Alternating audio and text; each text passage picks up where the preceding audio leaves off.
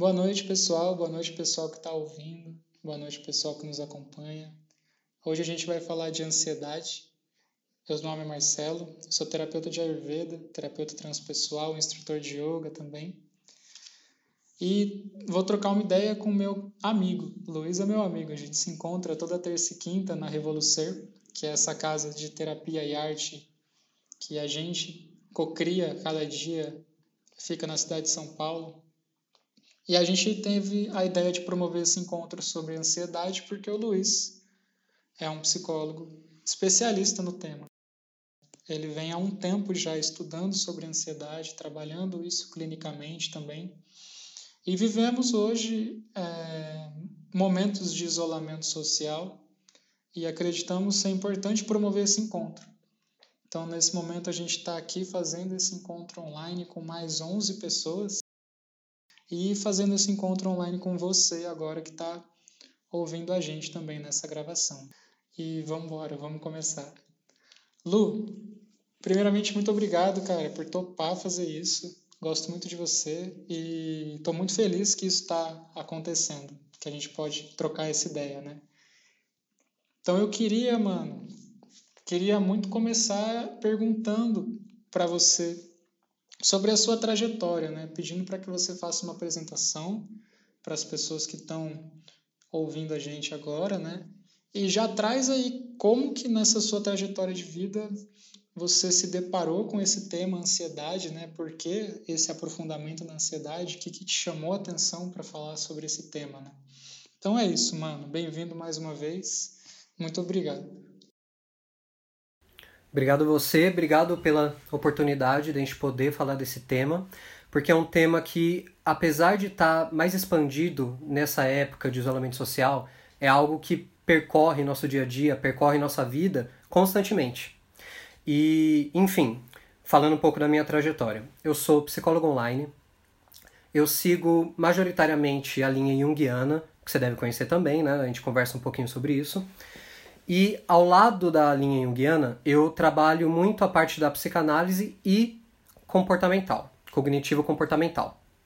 No decorrer dos meus estudos sobre a psicologia junguiana, eu, eu vi o enfoque que o Jung trazia no senso da individuação, e é muito bonita a maneira que ele traz, que ele fala que o processo da individuação, que é se tornar a si mesmo, trazer a individualidade de quem você realmente é, além das máscaras sociais, além do que o outro pede para você ser, além do que a gente acha que é a partir de uma visão dos nossos pais, nossos cuidadores, pessoas ao nosso redor e tudo mais, esse caminho ele passa por processos de um certo sofrimento, uma certa dor.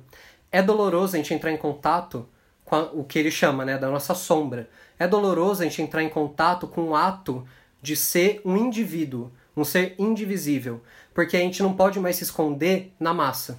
A gente não pode mais se adaptar à grande coletividade. A gente não pode se diluir ao coletivo, então o senso de responsabilidade ele começa a ser interno. E quando o senso de responsabilidade começa a ser interno, a gente para de olhar para o passado, reproduzindo essas dinâmicas, reproduzindo conceitos traumáticos, roteiros que são que eles vêm desde a infância ou por fases traumáticas e tudo mais. A gente começa a olhar para o futuro. Mas a gente olhar para o futuro é olhar para o desconhecido, é sair da zona de conforto. É bem aquela, aquele esquema da jornada do herói. A gente começa no ambiente conhecido, um ambiente confortável, mas justamente por ser confortável, ele não tem nenhuma possibilidade de crescimento e de expansão. E o passo fora dessa zona de conforto é um passo que causa um deslumbramento junto com a própria ansiedade. Só que quando a gente começa a observar a ansiedade, quando a gente começa a ver o propósito da ansiedade, a gente vê que ela tem um direcionamento, na maioria das vezes. A ansiedade natural é, e espontânea do ser humano, ela nos direciona para algo, para um objetivo. E o objetivo é nós mesmos, de uma maneira mais expandida, de uma maneira mais ampliada. E eu comecei a me aprofundar nessa parte de ansiedade, principalmente pelo quesito pessoal, que também é coletivo, que é global. Todo mundo é ansioso, todo mundo tem ansiedade em certas ocasiões da vida, às vezes mais, às vezes menos. Eu pessoalmente tinha muita ansiedade, até fazendo uma curiosidade para seguir com, pra gente não falar só de teoria, eu tô mal ansioso agora. Meu coração tá disparado, eu tô sentindo ele agora disparado. Só que a parte construtiva disso é que é um coração que está batendo forte, é uma ansiedade, uma adrenalina que tem um propósito. Eu estou aqui conversando com vocês. Essa adrenalina está fazendo eu cortar outros assuntos, outras questões no meu dia a dia e focar no assunto, no tema da ansiedade, no nosso bate-papo. Então, por esse fator pessoal, junto com os exemplos clínicos, exemplos teóricos, a gente vê que a ansiedade é algo que percorre todo ser humano. E que se a gente olha para a ansiedade simplesmente como um vilão, como um monstro, a gente começa a associar tudo que tem um pequeno grau de adrenalina com algo a se evitar. A gente começa a viver uma vida dentro de um quarto acolchoado, em que a gente não se permite novas experiências, porque qualquer nova experiência vai trazer ansiedade. Mas uma ansiedade que tem um propósito é uma ansiedade bem-vinda. E aí é legal até trazer uma pequena diferenciação entre ansiedades exageradas, que elas não têm a ver muito com a situação real, que ela é uma ansiedade crônica, que ela segue no nosso dia. Essa ansiedade ela acaba paralisando. Ela nos asfixia, nos paralisa. Porém, outros tipos de ansiedade, dependendo da dosagem, ela nos movimenta. É a partir disso eu tento promover, junto com a linha junguiana, que a gente vê os sintomas como algo a ser ouvido e não algo a ser jogado de lado e rejeitado, a gente começa a trabalhar a ansiedade como um sinal. Para onde ela quer nos direcionar? Ela tem a ver com o que a gente está pensando ou ela tem a ver com algo que escondemos? Qual que é o verdadeiro fator e para onde a ansiedade quer ir? E é mais ou menos nesse conceito que eu comecei a me aprofundar um pouquinho mais nesse tema. É um caminho muito profundo, né? De individuação, de evolução, de olhar para a sombra e da coragem de olhar para a sombra também, né? Na coragem de evoluir. E às vezes eu concordo muito com você, cara. A, a ansiedade vem como um sintoma ou às vezes promove uma crise, né? E, e isso pode nos levar a uma cura, né? A, a olhar essa questão que ela está trazendo.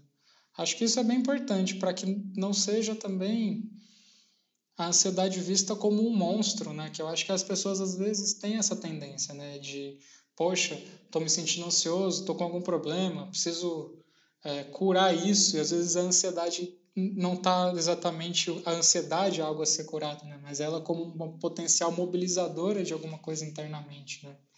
Essa é uma visão que eu sinto que só de só de já ter essa visão já muda muita coisa porque eu sinto que as pessoas podem ter uma tendência a parar de resistir à ansiedade, né? Então, não, não, não ter um olhar de resistência, pior ainda no lugar de negação, né? Que às vezes é quando a pessoa sente e, e, e nega que está sentindo e aquilo vai cada vez mais intensificando.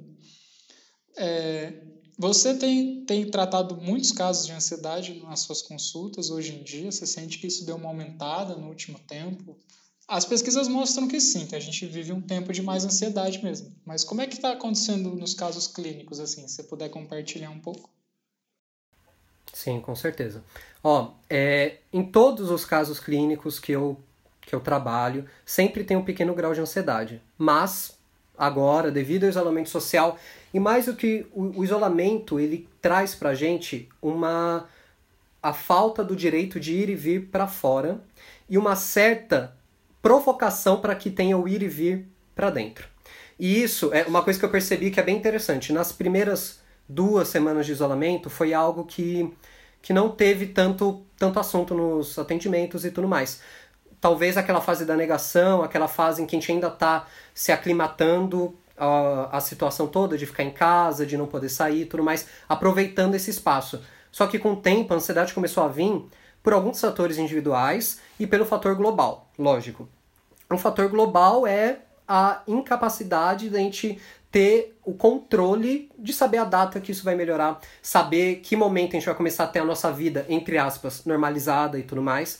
E o valor individual, que é muito interessante trazer nessa pauta e tudo mais, é que pessoas que, por exemplo, começaram a fazer faculdade, trabalhar no home office, ou pessoas que começaram a diminuir certas atividades no dia a dia por causa do isolamento social, começaram a perceber que tem que o certo o núcleo da, da rotina deles era muito externo. Ou seja, eu moldo minha rotina porque eu estou num trabalho e aí no trabalho tem todo aquele ambiente da galera do trabalho, tem o ambiente do meu chefe, tem aqueles horários pré-estabelecidos, muito vindo de fora. E na faculdade a mesma coisa. Eu vou para o ambiente externo, do, do estudo, do ensino, e lá eu consigo formar uma certa rotina. Quando a gente entra para uma rotina interna dentro da casa, que normalmente é associado a um ambiente só de lazer, a gente fica misturando o lazer com, a, com o trabalho. Dentro dessa mistura, a gente começa a perceber que o pontapé, aquele estopim para a gente começar a fazer nossas coisas, normalmente não era interno, era externo, era uma pressão quase que social. E aí a gente fica frente a essa insatisfação de, meu, eu não consigo seguir com o meu dia, eu não consigo fazer minhas coisas, sendo que eu fazer exatamente as mesmas coisas em um ambiente externo. E aí dá aquele senso de angústia, que é, a angústia, em essência, é uma ansiedade existencial e natural do ser humano, uma ansiedade frente à fragilidade do ser humano, frente ao desconhecido do futuro e tudo mais. E a gente começa a sentir isso quando a gente percebe que talvez em certas dinâmicas, em certas situações, a gente não era dono na nossa própria rotina. E aí esse trabalho, né, a gente começar pouco a pouco fazer essa academia, que, meu, eu vou marcar um horário para fazer tal coisa, vou marcar um horário para fazer outra coisa, vou cumprir meus objetivos e responsabilidades internas. Dá um pouquinho de ansiedade porque a gente está aprendendo. Muita gente está tateando no escuro esse ato de se entender como uma pessoa que tem a própria autoridade da própria rotina. E fora isso, essa ansiedade global, ela às vezes se mistura com a individual. Então, a ansiedade individual em frente a isso, de a gente ter uma rotina interna, de a gente conseguir entrar num processo de ser, de ficar um pouco mais introvertido, introspectivo, de olhar para nós mesmos, é um processo que a gente consegue direcionar a ansiedade. Ela consegue ter um fator até produtivo, seja no ato ou no não fazer nada, no refletir o próprio silêncio. Mas tem um quesito da ansiedade global que a gente não consegue controlar e que é uma angústia que, como diria Jung, por exemplo, a gente teria que atravessar. Mas atravessar é suportar, é sem apego e sem aversão. Não é um apego em que a gente vive e se afoga na ansiedade global tentando controlar, e não uma aversão de a gente se tornar uma ilha, porque isso é impraticável. É o ato de a gente entender que de uma maneira global a gente está sobre coletivamente sobre uma ansiedade muito que nos atropela, mas que ela vai passar de certa maneira e ela vai trazer transformações. Só que a transformação coletiva ela vai vir a partir da transformação individual. E a transformação individual, de certa maneira, a gente consegue manejar em pequenas práticas do dia a dia. Mas para isso é como você disse, é preciso aceitar a ansiedade como um fator que mobiliza e não só como um vilão que nos paralisa. Né? É, a paralisia parece ser, acho que a, a grande consequência sintomática, assim, às vezes, né? Pela pessoa, às vezes, se vê, se vê nesse lugar ansioso e aí esse lugar vem, chega o sentimento de ansiedade, ela está nesse estado. E aí como agir nesse estado, né? Parece ser o grande pulo do gato, porque a, a, o sentimento ele é inevitável, dependendo do caso, né? Ele vai aparecer, ele vai surgir. E aí o, o que você vai fazer com isso que surgir, né? Continuar fazendo as mesmas coisas ou propor uma mudança ou simplesmente sentir mesmo e aceitar que está sentindo, eu acho que também é um caminho que ele é um pouco amoroso consigo mesmo, né? Daquela não, bus não busca de, de uma excelência de sentimentos o tempo todo, tá o tempo todo bem, o tempo todo feliz, né? Eu não conheço uma, uma única pessoa que está o tempo todo bem, o tempo todo feliz. E é importante que as pessoas também, nesse contexto, não se cobrem para estar tá bem o tempo todo, feliz o tempo todo, né? Porque tá todo mundo vivendo algo muito novo. A gente está passando por um processo muito bonito de transformação que ele é bonito, mas ele é duro, na verdade, né? E, e é, a gente tem que estar tá atento a isso também. Eu, eu vi você falando algumas vezes sobre o controle, cara. Eu acho que isso, isso é fabuloso, essa relação entre ansiedade e controle é, é magnífica. Você tem mais o, o que falar sobre isso ou você acha que você já falou bastante? Olha, uma coisa interessante do ato de a gente tentar controlar é que uma pessoa ansiosa, ela fica quando a ansiedade é exagerada, né, ela não tem aquele valor saudável, aquele valor prospectivo, né, de ir para algum lugar que construa o, o desenvolvimento da pessoa e tudo mais, é, o, a pessoa ansiosa, que é um pouquinho mais exagerada, ela tem medo do futuro pelo medo do futuro, ela tenta de certa maneira prever, de certa maneira atenuar as possibilidades dolorosas do futuro. A partir disso, ela tenta controlar o ambiente em volta para saber, meu, eu controlando esse espaço, eu tenho uma pequena ideia do que vai acontecer. então não preciso sofrer da ansiedade. Só que aí acaba sendo uma armadilha, porque o ato do controle, de segurar, coloca você em uma constante situação em que você não pode soltar, e você fica numa vigília. Se eu, se eu monto todo todo o meu envolto de, uma, de um jeito em que eu controlo e que eu impeço a ansiedade, eu fico vigilante. Eu, meu, ninguém pode mover uma coisa do lugar, senão já era. Senão é o imprevisível, o grande imprevisível. E acaba que, até fazendo uma analogia legal com um psicanalista chamado Winnicott, ele propõe na teoria dele que a mãe e o pai, figuras maternas e paternas, os cuidadores, quando, quando a gente é um neném, quando a gente acaba de nascer, a gente não consegue encarar a realidade de uma maneira total. E aí o papel dessas figuras é oferecer a realidade em pequenos fragmentos, encolheradas, para assim a gente ter uma resiliência, uma inteligência emocional de cada vez mais entender o mundo e vivenciá-lo. A ansiedade é a mesma coisa. Se você controla para evitar a ansiedade, você nunca vai ficar perante uma situação de ansiedade mínima para você treinar, para você falar, puta, venci, caralho, consegui passar. Passei disso, tô vivo e pior, eu consegui, eu passei disso e eu consegui aprender algo, eu consegui criar uma resiliência maior, eu consegui ter uma inteligência emocional maior, porque a ansiedade me, me disse algo. E aí, gradativamente, esse é um trabalho que em cognitivo comportamental a gente faz com fobia, né? Expor gradualmente ao, ao objeto que traz a fobia, que traz o medo e tudo mais. Na ansiedade também funciona dessa maneira. O ato de controlar é não se dar a oportunidade de superar a ansiedade, integrando ela. Então você fica sempre no ambiente controlado, sempre num, como eu disse anteriormente, né, num quarto acolchoado, e a gente sai no mundo real. Sempre com medo de alguém invadir esse quarto acolchoado, sempre com medo do imprevisível, sendo que andar para frente é andar rumo ao imprevisível, ao desconhecido, né? O imprevisível e o desconhecido, eles, eles trazem uma dimensão de, de entre aspas, assim, para mim, né, particularmente, de pequenez humana. O que eu quero dizer com isso? É, às vezes a gente tenta prever e controlar o futuro, né? E a gente se chateia com as coisas que não saem conforme nós planejamos. Eu não digo isso à toa, porque isso é algo que eu passo também, né? Eu tento planejar muito bem e, e tenho, eu realmente sou uma pessoa que tenho às vezes dificuldade de lidar com conforme as coisas vão saindo fora do que eu tinha pensado e planejado. Mas uma vez eu aprendi uma coisa que eu queria contribuir, cara, que, que eu achei fabulosa, que é que é a gente tentar controlar o que acontece com a gente ou tentar controlar este fluxo que é a vida é como se de alguma forma a gente não honrasse a grandeza que é o, o universo e o fluxo do universo. E que a gente às vezes pensa e planeja coisas para nós que o, que o que o fluxo natural da vida vai trazer, na maioria das vezes pode ser muito maior muito melhor e muito mais ampla do que aquilo que a nossa pequenez humana foi capaz de, de prever e de planejar, né? Tem um, uma lei invisível atuando para além disso, né? E acho que esse é um olhar muito bonito, porque ele é um olhar de entrega.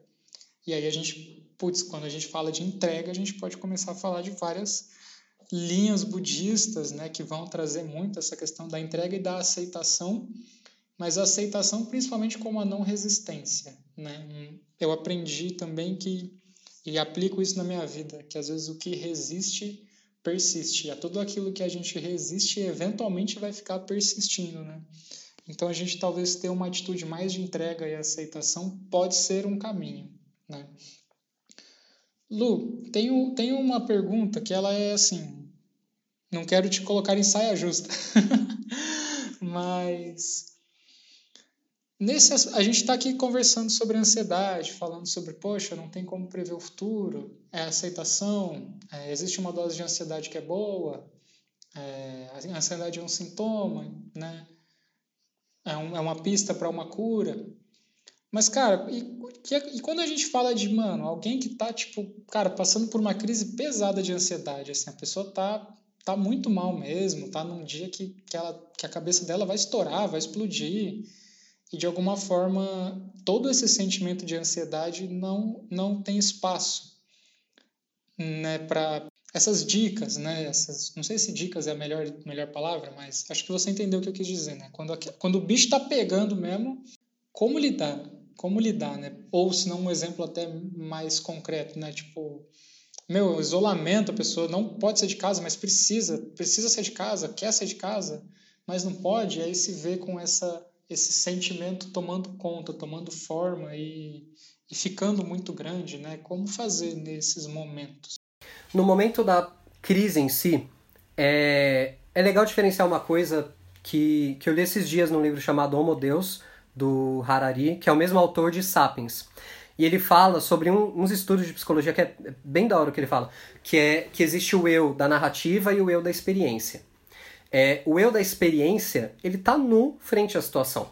Quando a gente vive a situação, às vezes tem situações absurdas, situações atropeladoras, e quando a gente passa dela, a gente narra a respeito, a gente começa a refletir, a nossa visão é diferente. E isso, e é importante isso porque, por exemplo, a gente está conversando aqui, a gente está falando, que nem você disse, a gente está falando sobre a dosagem da ansiedade, e a gente está falando a respeito. Isso é muito bonito. Na hora da experiência, isso às vezes vai por água abaixo. Por quê? A nossa mente, ela precisa, a gente, a interpretação, ela é um dos passos. A gente trazer para o corpo é outro passo. No momento da experiência, é nosso corpo que toma conta. É nosso corpo que, afe que ele muda o sistema autônomo, a gente começa a respirar de uma maneira ofegante. Essa maneira ofegante não preenche o pulmão. Não preencher o pulmão faz a gente ficar com mais ansiedade, vira um ciclo. E a gente fica com todas essas situações. Só que, por um outro lado, quando a gente começa a observar o nosso próprio corpo, que nem você fez no começo, você propôs uma respiração.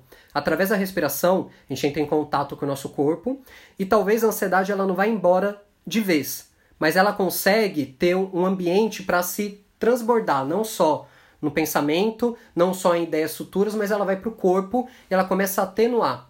Porque o que antes era autônomo, que era a respiração, passa a ser manual. E quando a gente, come, a gente transforma algo que era autônomo em manual, e a gente foca naquilo, a gente traz com consciência, a gente foca no aqui e agora.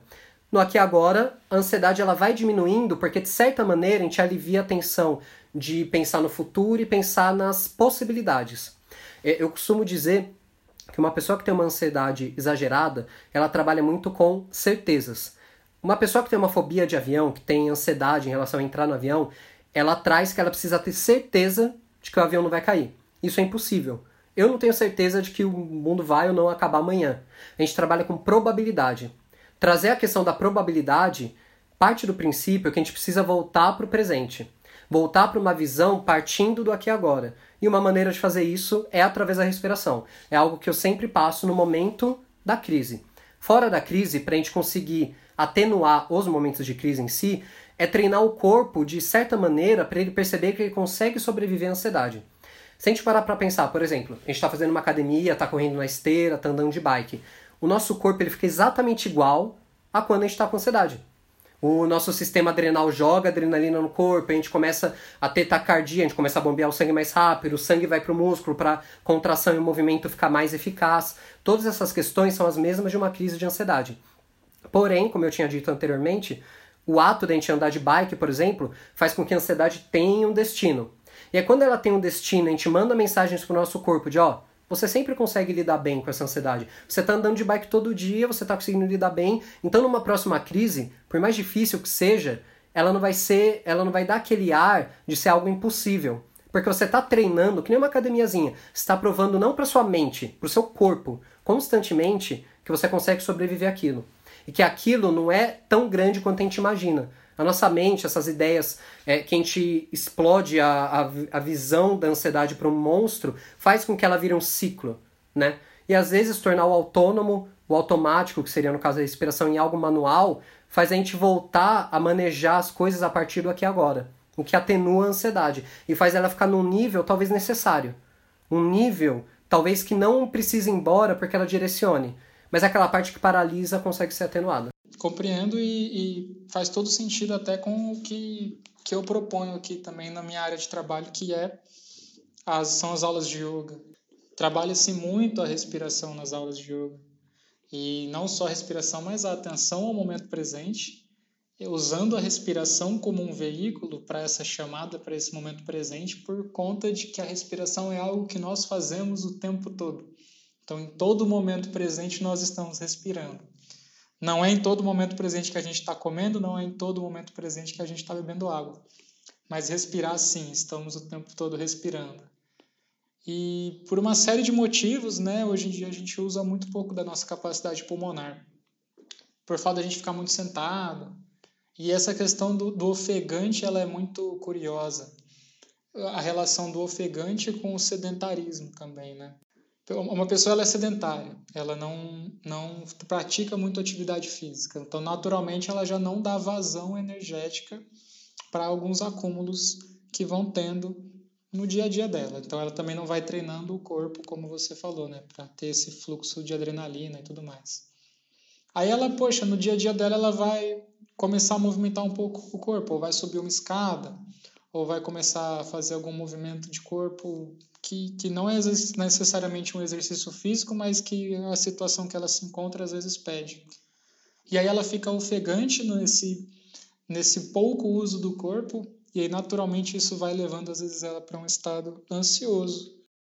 Não só isso, eu sinto em trazer, Lu, um pouco sobre é, ansiedade num contexto do dia de hoje, assim, que, que muito me muito eu fico fica muito na minha mente, assim, eu fico reflexivo bastante, que ex, existe um conceito que esse é um conceito que a gente trabalha bastante com ele na psicologia transpessoal, que é o conceito de normose, né? Não é neurose, chama-se normose.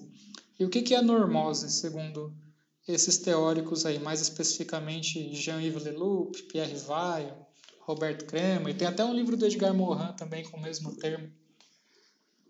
É aquele momento que a gente se dá conta de que o que é considerado normal é patológico.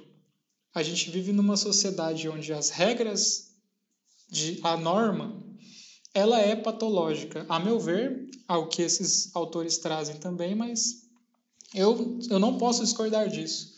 Como alguém que também teve uma experiência de, de ter um emprego de carteira assinada numa agência de publicidade, ou me, ser vendido uma, ideia de carreira, e, e um tipo de vida voltada ao trabalho, excessivamente voltada ao trabalho, e a um trabalho que às vezes exige muito mais da gente do que aquilo que a gente pode dar.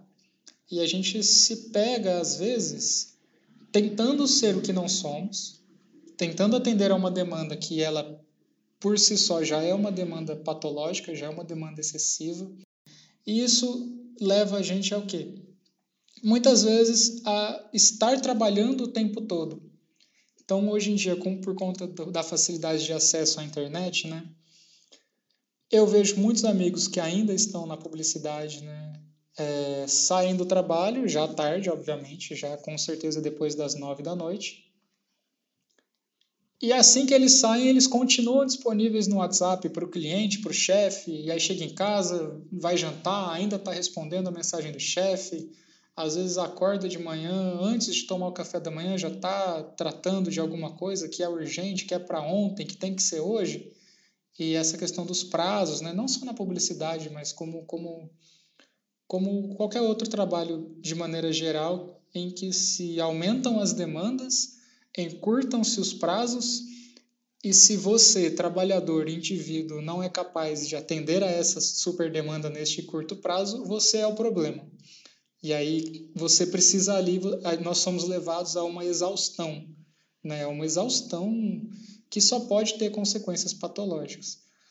E aí eu vejo, vejo muito esse, essa questão do sintomático, né? Às vezes a ansiedade vem como um sintoma que revela esse contexto normal, que ele é normal, mas é patológico. E se quem está ouvindo a gente aí tem interesse em conhecer mais e saber mais sobre esse olhar específico, tanto da normose, né? Quanto da sociedade do cansaço. Tem um livro fabuloso, ele é, é um livro triste no fim das contas, mas que se chama Sociedade do Cansaço, de um filósofo alemão e sul, ele é alemão e sul-coreano, chama Byung-Chul Han.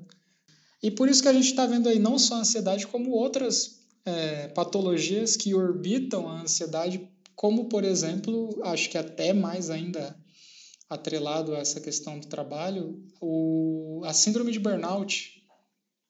Como aumentou o número de pessoas com burnout. É, é assim, é assustador às vezes ver e o que está acontecendo? Eu estava conversando com a minha companheira, a Isa, você conhece ela. A gente tem muitos amigos que, por conta do isolamento, são pessoas que trabalham de carteira assinada, têm um emprego fixo, estão trabalhando mais do que trabalhavam antes. Porque as pessoas não têm tempo de deslocamento, já existe esse, esse lugar da, da difícil separação entre a vida profissional e a vida pessoal, e aí as pessoas estão dentro de casa, no momento que é um, é um chamado para interiorização, né? sendo demandadas ainda mais por esses empregos, né? E nesse contexto de incerteza, com, com às vezes até uma sensação de medo de perder o emprego, de medo de, de ser demitido. Cara, isso, isso assim, eu não tenho resposta para isso, né? A não ser o conheça-te a ti mesmo. Mas é só um contexto que eu acho que ele é, ele é válido de, de elucidar, assim, né? Para mais uma vez a gente nessa conversa aqui tirar o indivíduo do centro da questão da ansiedade ou da síndrome de burnout como se o indivíduo fosse o problema. Existem todas essas questões que nos orbitam que nos influenciam o tempo todo, né? Mas o indivíduo, esse, esse acho que é o lado bom, assim, né? Não, não bem o lado bom, mas acho que a, a, a parte mais importante desse contexto é que nós somos, de alguma forma, capazes de superar isso, de não aceitar esse contexto, de, de conhecê-lo, de estudá-lo, né? de, de também estudar a nós mesmos e buscar alternativas para isso. É possível encontrar opções, então acho que isso é, é bem válido, é válido trazer. Acho que você, você compactua dessa ideia, você tem alguma coisa a acrescentar sobre isso? Eu compacto totalmente. E é uma coisa que eu, eu levo nos atendimentos, que assim, é o ciclo neurótico da infelicidade no trabalho. Você passa oito horas por dia, cinco vezes por semana no trabalho, que às vezes você não gosta. E que a demanda sempre aumenta porque o chefe sempre vai te tratar como um robô na, maioria, na grande maioria, generalizando de uma maneira meio brusca, assim. Ele vai te tratar como um robô que se você fizer bem, você pode fazer melhor. Se você fizer melhor, você pode fazer mais ainda. E aí é, entra alguns contextos de que seu trabalho, não, é porque você faz parte da família. Um contexto, traz um contexto familiar para enco encobrir um trabalho que é abusivo. Um trabalho que é opressor. E aí você fica, é, você começa a ficar desgastado. Você fica a semana inteira drenado. E até fazendo um pequeno parênteses, isso na, na, quando você falou do livro, né, Sociedade do Cansaço, o Cortella ele faz uma diferença entre cansaço e estresse. O cansaço do tema do livro é o que ele diz, na verdade, sobre estresse, que é o quê? Você gastar energia com algo. Essa obra que você faz, esse trabalho, esse projeto, não te dá nada em troca. Você não tem prazer naquilo. Aquilo não te ensina nada, aquilo não tem amor, é só o simples trabalho, é o simples gastar energia, e aquilo não te dá nada em troca. Você fica estressado, rígido, contraído, você fica drenado a médio e longo prazo. O cansaço, segundo Cortella, né, ele é quando você gasta energia com algo, você gasta sua energia corporal, mental, com algo, com uma obra que vai te trazer uma satisfação. E essa satisfação, esse ensinamento a partir dessa obra, desse projeto, desse trabalho, vai te trazer um benefício espiritual, mental, psicológico. Então é uma troca. Eu gasto a moedinha corpórea, eu ganho uma moedinha mental e, e assim vai. Né? Então esse ato do estresse da semana, de você às vezes fazer um trabalho em uma condição que você não gosta muito e que é sempre muita informação, muita correria, te coloca numa situação sexta-feira em que você às vezes vai querer suprir esse vazio do trabalho gastando ou dando rolê ou indo para fora ou indo para fora no mundo e não olhando para si mesmo. E aí entra aquela síndrome do Faustão, né? De chega domingo, você fica deprê, puta, amanhã vai começar tudo de novo. E é um ciclo muito estratégico no ponto de vista capitalista, que na semana você produz para o capitalismo, no fim de semana você consome, e aí você fica nesse nesse ciclo, chega um momento que você chega na sua aposentadoria, talvez, você está mais velho, aposentado, ou chega numa situação de isolamento social, em que não tem essas anestesias sociais, essa correria, você olha para dentro de você e sua alma é um deserto. Você desconhece a sua própria alma. E aí, até fazendo um paralelo para para não entrar num contexto embelezado de puta, não, então vai vai ser autônomo, sair da, é, desse sistema e vai estar tá tudo bem. Não. Ah, existe um ganho secundário em você fazer parte de uma massa você fazer parte de um coletivo, por mais doentio que ele seja. Eu faço parte de algo, eu sou parte de um time. Eu tenho anestesias no meu dia a dia, porque tá todo mundo nesse time. Então, beleza. Então tá todo, está todo mundo na merda, tá todo mundo na merda junto. E essa sensação de coletividade faz a gente tirar uma culpa individual. Só que, por outro lado, quando a gente começa a trabalhar de uma maneira efetiva em algo que a gente ama, que a gente, entre aspas, compra briga e que nos traz cansaço em vez de estresse, tem o sofrimento também, mas como eu comentei no início, talvez seja um sofrimento com propósito. Um sofrimento que faça a gente crescer e conseguir ter tempo, energia e disposição para jogar, para trabalhar e desenvolver e evoluir outros traços do nosso dia a dia. Porque a gente entra num ciclo, às vezes, que, lógico, depende muito da, da situação socioeconômica da pessoa, mas de você trabalhar tanto em um ponto que você não tem nem tempo para desenvolver esse ponto.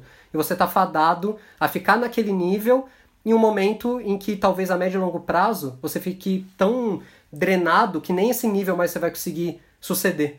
Porque você já não tem energia e o, esse médio essa coisa ínfima e pequena e imediatista que é suprir carências no fim de semana, no consumismo, ou saindo, ou dando rolê, às vezes não vai suprir por muito tempo, porque não é, é algo que sempre vai exigir mais. E a gente volta naquele ciclo vicioso, né?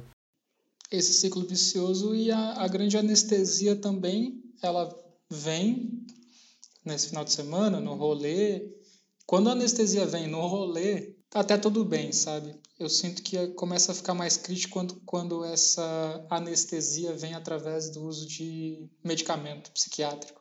Claro, não estou aqui dizendo não tomem remédios, isso é ruim, não, não estou dizendo isso. Porém, quando a gente chega num ponto de, de tanto adoecimento, em que às vezes a resposta que a gente tem é olha, aqui você é o problema. O problema é o seu cérebro que não produz esse tipo de hormônio aqui. Toma aqui esse hormônio em formato de pílula e continua vivendo essa vida que você está vivendo desse jeito. Acho que aí começa a ficar um pouco mais crítico e demanda é, uma reflexão, né? uma reflexão um pouco maior. Claro, cada caso é, é um caso e não estou aqui generalizando também. Vou dar uma olhada aqui nas perguntas, tem duas perguntas que mandaram aqui. Uma da Carol Nunes, essa eu sinto que eu mesmo posso, posso responder. Se você tiver algo a acrescentar, é, também é válido. Ela escreveu assim: Se você gosta da correria do dia a dia do trabalho, como fazer para saber identificar em qual ponto se torna tóxico ou patológico? A minha resposta é simples e taxativa. Observe-se. A partir do momento que você está sentindo alguma dor com isso, a partir do momento que isso está sendo prejudicial para a sua saúde, você não está tendo tempo de se alimentar direito, não está tendo tempo de respirar, não está tendo tempo de fazer pausas fora disso. É, observa se esse, essa correria do dia a dia não está tomando conta da sua vida ou contaminando a sua casa, né? Você não está separando o que é a correria do dia a dia do seu momento de escrever um poema ou de assistir uma série aí, aí se torna realmente tóxico e patológico. Então, se, se claro, existem pessoas que gostam dessa vida, né, dessa vida de trabalho, de correria, e se sentem bem, né? Isso não é um problema. Se você não sente nenhum sintoma, não vejo problema para dizer, não vejo, não vejo motivo para dizer que isso é tóxico ou patológico. O que, que você acha, Lu? Ó, o ato da, da correria, como ela disse, né, de gostar, gostar desse, desse movimento do trabalho, se há uma paixão, um amor dentro do trabalho, um encontro, eu não vejo problema também. O outro lado que você trouxe, que faz muito sentido, e que até eu faço uma, uma ponte com, com outro assunto, se você está nessa dinâmica, nessa correria, você está amando isso, isso está te fazendo bem de certa maneira. Só que chega um ponto em que isso é privado, ou chega algum dia que é feriado, algo assim, e você sente uma completa angústia no seu silêncio, na sua introversão, em que chega um ponto que você quer encher esse momento de silêncio com barulho, com coisas, com estímulos, talvez haja uma visão um pouco unilateral, uma dinâmica unilateral. A busca, talvez saudável, é a do equilíbrio. Um equilíbrio entre você viver para fora, viver em relação ao mundo, viver em relação ao seu trabalho e tudo mais, mas que isso não sirva de escape para uma vida interna. A vida interna de você olhar para dentro, Vê se a sua conduta interna está de acordo com a vida externa, vê se o que você tem de ideais internos estão sendo efetuados e atuados no mundo. E havendo esse equilíbrio entre o eu de dentro e o eu de fora, e você sabendo aproveitar a vivência de fora e a vivência de dentro quando é solicitado, não há problemas. Talvez o problema é quando é uma angústia muito grande, é uma busca de escapes, quando você, por um dia, por uma semana, perde essa situação que antes te, tra te trazia prazer e tudo mais. Porque esse é, o, é a chavinha em que uma virtude se torna um vício, né? Sim, esse lance do escape é fundamental a gente trocar uma ideia sobre isso mesmo, né? Nessa, numa vida que às vezes a pessoa tem um chamado muito grande para olhar internamente, para olhar para as suas questões. E isso de alguma forma é assustador, né? Realmente se afundar no trabalho, ou se afundar nessa correria do dia a dia pode aparecer como como uma opção de escape. Não estamos dizendo que é o seu caso, Carol, apenas pontuando que é possível existir casos assim, né? Tem outra pergunta aqui. Pessoal, mandem perguntas agora, escrevam aí. A gente está caminhando, já estamos né, nesse segundo momento das perguntas. Mas, assim, não vamos nos estender muito, até mesmo pelo horário, para também não, não, ficar muito cansativo, não esgotar tanto o tema, né? A Maísa, ela perguntou assim: Existem graus de ansiedade? Eu sei que você já falou um pouco, mas queria que você falasse isso mais mais claramente, né? E na própria pergunta dela, ela até fala sobre a ligação disso com alguns sintomas físicos, essa questão do da, do, da psicossomática, né? Questões da psique que se revelam no corpo, né? Então, se você também tiver exemplos Uhum. Tá, primeira pergunta sobre o, o, grau de ansiedade. Existe sim, e existe alguns direcionamentos diferentes. Por exemplo, uma pessoa que tem TAG, que é transtorno ansioso generalizado, ela tem uma ansiedade crônica. O que é uma ansiedade crônica? Ela é constante. Pode não ser num puta grau em que você se paralisa, mas ela é constante. Ela é sempre aquela coisa que você carrega junto.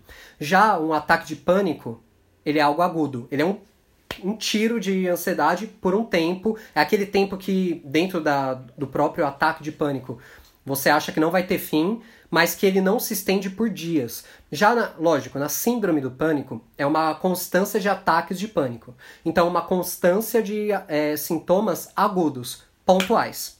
Tem essa diferenciação. E tem o grau também de ansiedade. Existe o grau, até certo grau, dependendo da situação, dependendo do que lhe foi solicitado, é bem-vindo. É, tem um livro chamado Cérebro Ansioso, de um neurocientista brasileiro chamado Leandro Teles. Eu até estava relendo umas páginas hoje. Ele dá, uma, ele dá um exemplo muito legal, que, por exemplo, no começo dos tempos, o ser humano e tudo mais, é um, um ancestral nosso, ele está andando e ele vê um leão. E é ativado o sistema de luta ou fuga, ou seja, joga adrenalina, ele fica ansioso. Por quê? Porque o perigo na frente ele acionou o nosso corpo de tal forma em que a gente ou vai tentar atacar o leão ou vai tentar fugir dele. Mesmo sendo uma grande carga de adrenalina, o perigo é real. Então a carga é bem-vinda. Quando, por exemplo, a gente. Tem outro exemplo que ele dá que é muito legal. Uma... Eu vou ter uma prova amanhã. E aí eu tô muito ansioso, de uma maneira exagerada, é um grau muito elevado. Sendo que quando chega na hora, eu perco o foco, eu esqueço tudo, dá branco. É como se desse uma pane no sistema. O outro lado da moeda é eu não ter nada de ansiedade. E aí eu chego lá, meio que faço, não reviso, nem estudei bem. Então essa falta total de ansiedade frente a uma situação que pede ansiedade é falta de engajamento. É falta de contato e conexão com a situação em si. Já aquele grau de, meu, é aquela ansiedade de, que nem um exemplo meu hoje, eu, eu fiquei com uma ansiedade que eu dei uma lidinha, dei uma revisitar alguns livros, aquela ansiedade para pre preparar, para você ter foco, para você cortar da sua mente alguns outros assuntos que não tem a ver com o papo em questão, é uma ansiedade bem-vinda. É assim, tem até no livro aqui, ele faz, uma ele faz quatro perguntas para a gente saber o limiar do risco da ansiedade, se ela se faz sentido ou não. Se o risco é real, se o, o fator que trouxe ansiedade é algo real, e se a nossa resposta é proporcional. Por exemplo, ah, eu estou com uma, um certo nível de ansiedade porque é uma prova, então eu preciso de um certo nível de ansiedade. Não exagerado e não neutro, não na, nulo, né? Se a duração é compatível, se eu vou ficar dias com essa ansiedade, essa ansiedade vai durar o tempo que é necessário para a gente se preparar, e se valeu a pena. Por exemplo, meu, fiquei ansioso, isso fez eu estudar um pouquinho mais, fez eu querer dormir direito, me alimentar bem, não dar rolê, e aí eu fui na prova. Puta, valeu a pena. Estudei bem, estudei legal. Então, nesse sentido, valeu a pena. Então essas quatro perguntas são interessantes para ver se o grau tem a ver com, com o entorno, né, com a solicitação da ansiedade em si. Já o caso da psicossomática, é quando a psicossomática, é, em essência, o nosso corpo e a nossa mente não tem tanta separação. O, o Jung ele propõe que, por exemplo, a, da, daqui para cá é, é a mente, daqui para cá é o corpo. É só uma pequena área que é totalmente mental e totalmente biológica. Uma pequena área, quase quase nula. E quando a gente tem muita ansiedade, quando tem muitas questões na nossa mente que dá uma pane na mente, ela derrama para o corpo e vice-versa. Só que isso, da mesma maneira que a ansiedade é um sinal para a gente olhar para certas questões, que nem toda patologia, a psicossomática também. Se eu tô com dor na coluna, eu olho minha postura. Eu falo, caralho, eu tô com uma postura meio ruim, eu volto à postura. Se eu tô, por exemplo, é, é muito comum para psicólogos ter dor no pescoço simbolicamente é o peso de você estar tá na postura, olhando para a pessoa, frente a frente, carregando as questões do outro para a partir disso ele poder carregar a própria questão, através dessa desse diálogo, no momento de sigilo, né, desse desse ambiente, do setting terapêutico. Então cai sim pro corpo, situações de ansiedade, situações de depressão e tudo mais, porque a gente muda a nossa postura em relação a ansiedade. Se eu tô ansioso, eu já vou respirar mais ofegante, talvez eu fique com dor no trapézio, dor no ombro, porque eu tô mexendo muito mais ele, eu perco meu centro, que é o meu diafragma, e até fazendo uma, rapidamente, um pequeno parênteses quando você comentou de respirar de uma maneira completa, quando a gente é pequeno, a gente respira sempre pelo diafragma. É natural. Só que quando a gente começa a levar certos sustos ou ficar com certas ansiedades no dia a dia, quando a gente vai crescendo, a gente passa a respirar pelo peito. E, é, e falta um ensinamento das figuras paternas, maternas, cuidadores, chegarem no, no filho, na filha e falar, ó, é, você tava com medo e tudo mais, você tava respirando assim, ó, volta a respirar, fecha o olho, trazer um trabalho de respiração desde cedo. Porque assim a gente começa, a gente começa a ver que a gente vive de uma maneira ansiosa porque a gente também nem respira de uma maneira completa. E aí vira novamente esse ciclo, né? Sempre o ciclo vicioso que vai se estendendo no decorrer da vida. Né? Pois é, tem algumas questões muito profundas, né, tipo psicossomática, tem estudos que são muito vastos, assim, né. Dando continuidade aqui às perguntas, que bom, a gente tem mais duas aqui. É, uma delas da Rafa, Rafaela Rage, que também é nossa amiga, também trabalha aqui na Revolucer. É, ela escreveu assim, como que vocês sugerem, para quem trabalha com computador ou celular durante o dia, né, diminuir essa ansiedade que a rede gera? Eu, eu particularmente vou trazer aqui para essa resposta não só a questão do trabalho no computador ou no celular, mas a questão inteira do celular e do computador em si. É algo, o celular, o smartphone, né, é algo muito recente na história da humanidade. Se eu não me engano, deve ter 10 anos. Se eu não me engano, 10 anos. Então não existem estudos científicos que mostram o, os malefícios do uso do celular a longo prazo, né? Porém, já tem alguns aí que, que trazem algumas questões que são bem importantes a gente olhar. Uma delas é, quando a gente recebe uma notificação no celular, uma mensagem, ou aquele vermelhinho do Instagram, ou aquela notificação do notebook, o cérebro libera um pouco de dopamina. E aí a gente acaba, às vezes, ficando acostumado a essa dopamina que ela é gerada no cérebro porque é uma sensação boa. Só que isso é justamente o mesmo que acontece em relação aos vícios. Então, quando alguém é fumante e está sentindo vontade de fumar e vai lá e acende o cigarro, é liberado dopamina no cérebro da pessoa, né? Então, é, existem muitos casos graves de, de vício em smartphone. É, hoje em dia fala-se muito em detox digital, né? Então, acho que o smartphone é algo a gente ficar muito atento duas dicas básicas assim que eu tenho para dar e, e, depois eu falo um pouco mais sobre especificamente o trabalho no celular e no computador. A primeira é: não levem o celular para o quarto de vocês. Não é para o celular habitar o mesmo espaço que você se recolhe, o mesmo espaço que você dorme, o mesmo espaço que você usa para recuperar a sua energia vital durante a noite. Isso por dois motivos. Mais que dois, né? Mas vou, vou citar somente dois. Um deles é Poxa, você não quer deitar na cama com uma luz de celular na sua cara. Isso vai impedir que você seja naturalmente levado a um sono, ao estado de sono e possa dormir de maneira saudável. Então isso vai te gerando ainda mais estímulos, né? E vai impedindo que naturalmente o sono chegue e assim você durma. O segundo, vou falar só esses dois mesmo, está mais relacionado ao, ao momento que você acorda. Nós passamos de 6 a 8 horas aí, né, em estado de sono e sonhando, viajando por outras dimensões aí, em estados surreais, né, de, de, de realidades. nesse momento que, que o cérebro está ali integrando muitas das informações que aconteceram durante o dia, né? Ou, sei lá, dá para ir mais profundo sobre sonhos, mas não é o caso. Assim que a gente acorda, nós precisamos de um tempo para entrar no nosso dia, para começar o dia. Então, por isso que muitas das práticas meditativas, as práticas de yoga, falam para que a gente comece o dia meditando, comece o dia praticando yoga, para a gente dar esse tempo de integração de toda aquela informação que aconteceu, que a gente pode não ter consciência, mas toda aquela série de informações que aconteceram durante a noite, para que isso seja integrado no nosso subconsciente, no nosso inconsciente, ou até mesmo que, que algumas coisas que estavam no inconsciente emerjam para a consciência através desses processos de simples sono. Né? A partir do momento que a gente acorda e a nossa primeira ação é pegar o celular na mão e começar a ser bombardeado por uma série de informações, a gente causa um dano muito grande a esse processo de despertar para o nosso dia. E isso, não tenho dúvidas, afeta 100% do decorrer do seu dia inteiro. Então, não fique no celular depois das 8, 8 e meia da noite. Então, de alguma forma que a gente está fazendo aqui pode ser um pouco contraditório, mas de vez em quando tudo bem. É, e por favor, não acorde e já ligue o celular e já vá responder aquela mensagem. Porque muitas vezes, ainda mais estando em grupos de WhatsApp, hoje em dia com a propaganda digital, né? É, a gente vai acordar para um dia e ser bombardeado com uma série de informações que a gente às vezes nem estava procurando, nem estava querendo saber. A gente se dá conta com uma, dá de cara com uma corrente, com uma notícia, uma, uma notícia ruim que alguém compartilhou num grupo. E aquilo vai afetando a gente e vai gerando um estado de ansiedade, com certeza, né?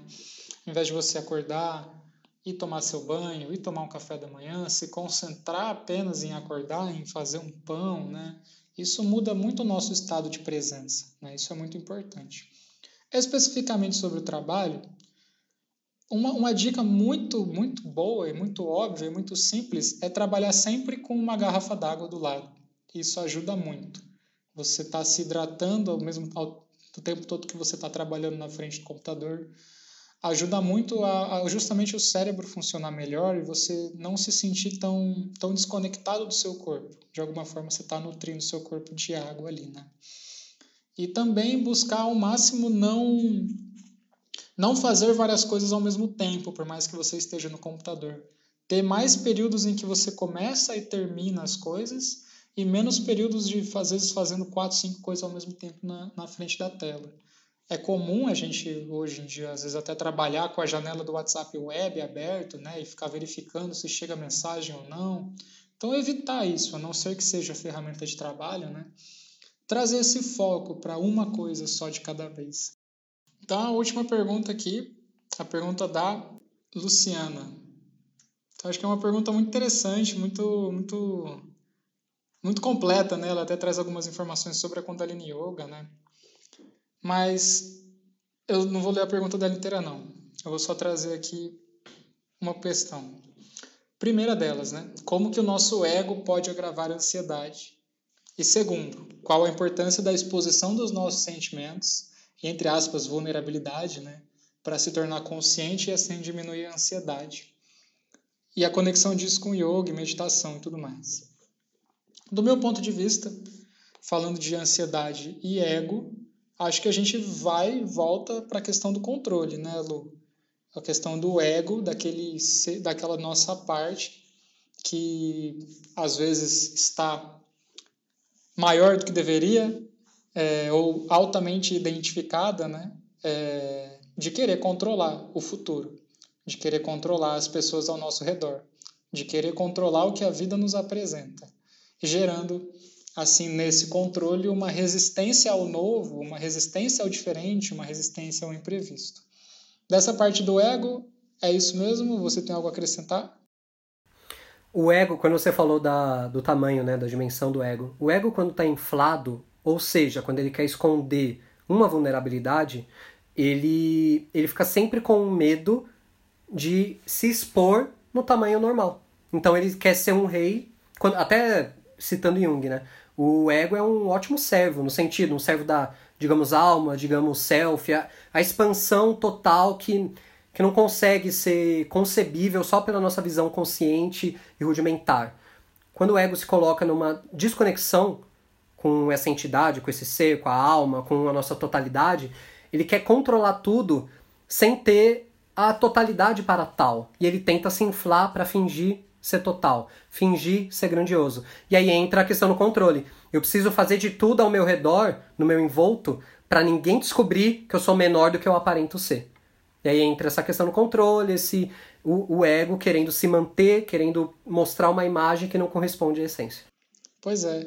E aí, falando de ego, falando de vulnerabilidade, que é o que ela traz na própria pergunta dela, né? Acho que são temáticas importantíssimas.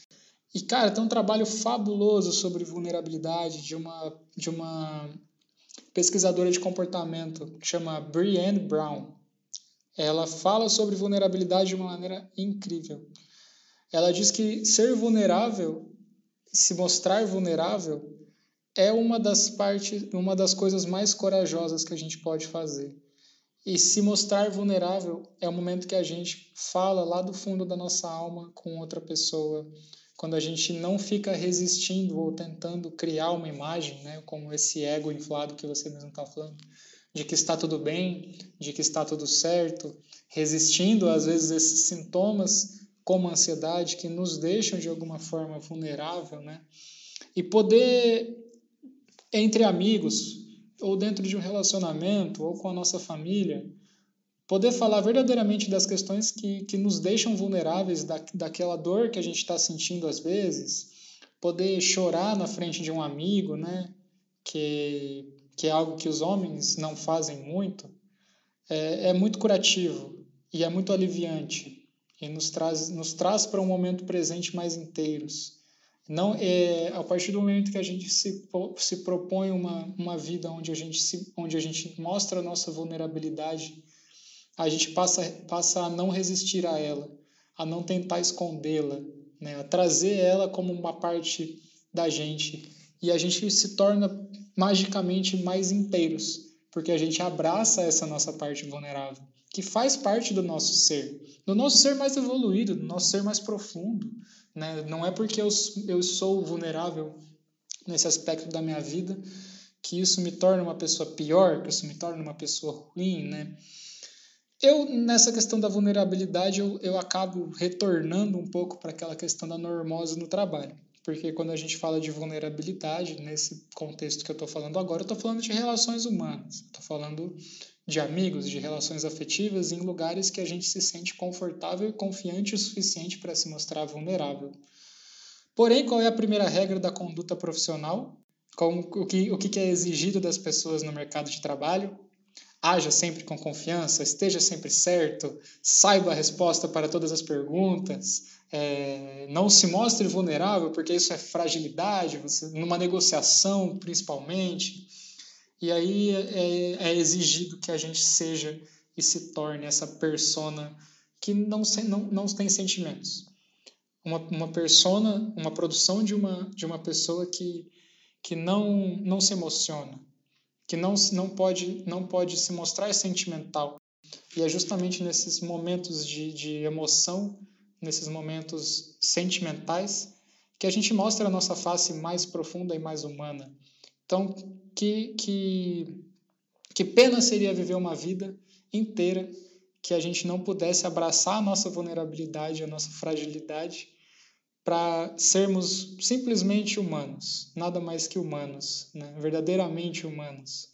Então, acho que isso tem muito a ver. Isso tem muito a ver com meditação, isso tem muito a ver com yoga, porque é através de técnicas e práticas assim também que a gente vai descobrindo as nossas vulnerabilidades e a gente vai abraçando essas camadas nossas que são sensíveis, sim.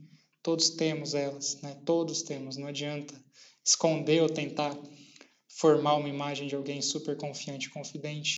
E isso humaniza muito, é, isso humaniza demais, é muito importante que a gente fale disso. Então, agradeço muito a Luciana ter trazido essa questão é, para a gente poder falar dela que isso é muito importante.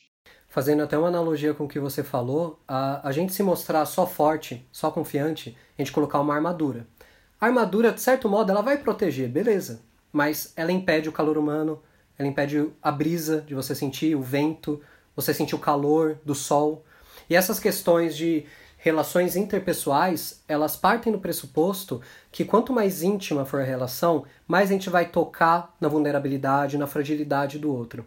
O problema de negar nisso, isso em nós mesmos é que a gente se identifica com a força e a gente vê na vulnerabilidade alheia um, um sentimento de aversão. Aquilo nos afeta, aquilo nos irrita e nos impede de ter relações íntimas, conexões verdadeiras. E é bem o que você falou. A gente só consegue ser total quando a gente aceita os polos, os dois polos de quaisquer atitudes, quaisquer dinâmicas. E quando você falou de coragem, talvez o ato da coragem ela una o fraco com o forte, o frágil com confiante e tudo mais, porque a etimologia da palavra coragem é agir com o coração. A gente só age com o coração no tocante da vulnerabilidade, se mostrar ser humano. E só assim que a gente cria ponte com o outro, através dessa profundeza. Né? Muito bom, Lu. Cara, acho que é isso então. Acho que já deu para falar o suficiente.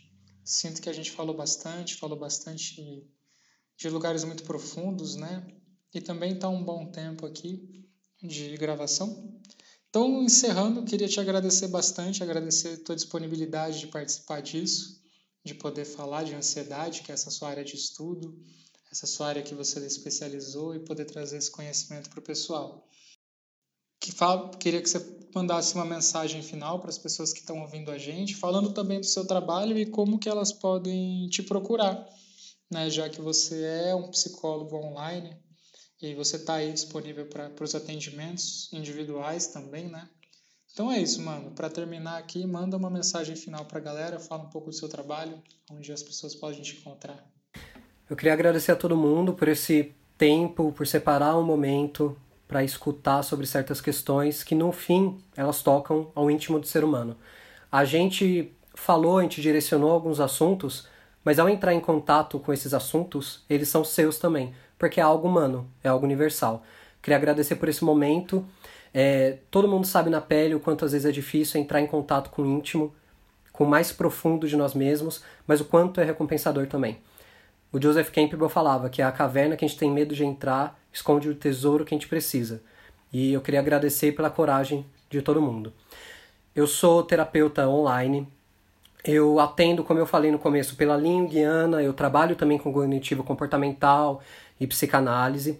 Se vocês quiserem me encontrar a partir do Instagram, eu posto semanalmente no luisfreitas.psicólogo online. E caso vocês queiram mandar mensagem por lá, marcar uma sessão ou simplesmente é, ver os conteúdos, eu sempre posto algo. Ultimamente eu estou postando muito sobre isolamento social, muito sobre essas questões que são evocadas a partir dessa situação e tudo mais. E eu falo muito de ansiedade também. Então convido a todos a dar uma olhadinha e se sentir de fazer uma primeira sessão, de conversar, é só me chamar por lá também que a gente troca uma ideia, tá bom? Queria agradecer a todo mundo. Então é isso aí, gente. Valeu, até a próxima. Fiquem ligados nos próximos encontros, nos Hangouts da Consciência. Se tiver qualquer assunto que você queira sugerir, entre em contato comigo também pelo WhatsApp ou pelo Instagram, você já me conhece. Estou à disposição aí. E é isso. Tenha um bom dia, uma boa noite. Até a próxima. Namastê.